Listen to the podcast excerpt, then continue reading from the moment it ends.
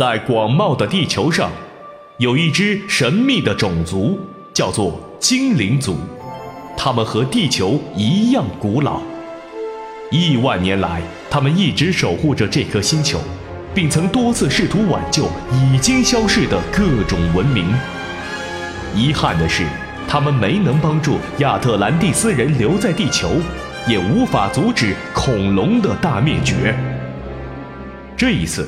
他们不会再错失人类文明的进程。当然，精灵族选择的是地球上依旧存在并依然强大的中华民族。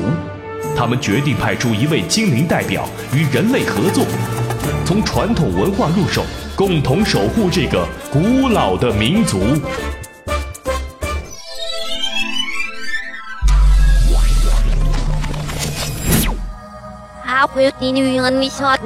日手画屏。哦，精灵语啊！有了这个装置，我们人类就能和你们精灵族对话了。你好，博士，很高兴能与你对话。哦，我们人类语言可不是那么冷冰冰的。我给你装一个变声器吧，这样你就可以模仿一百种声音了。哎，调试好了，你试试。你好，博士。哎，这样是不是好多了？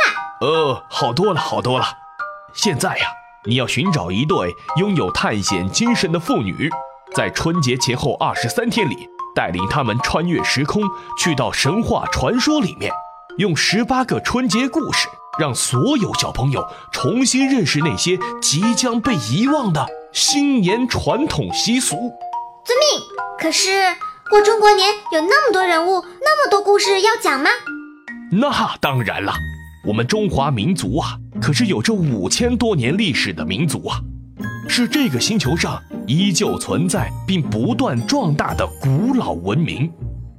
随着时间的推移，留下了很多或感人、或惊险、或有趣的故事，并且演化成很多的风俗习惯。可现代的人们呢？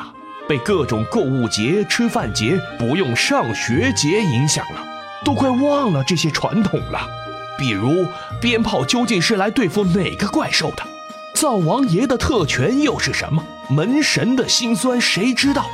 又为什么是大年初一不能扔垃圾？神仙也会回娘家？等等等等。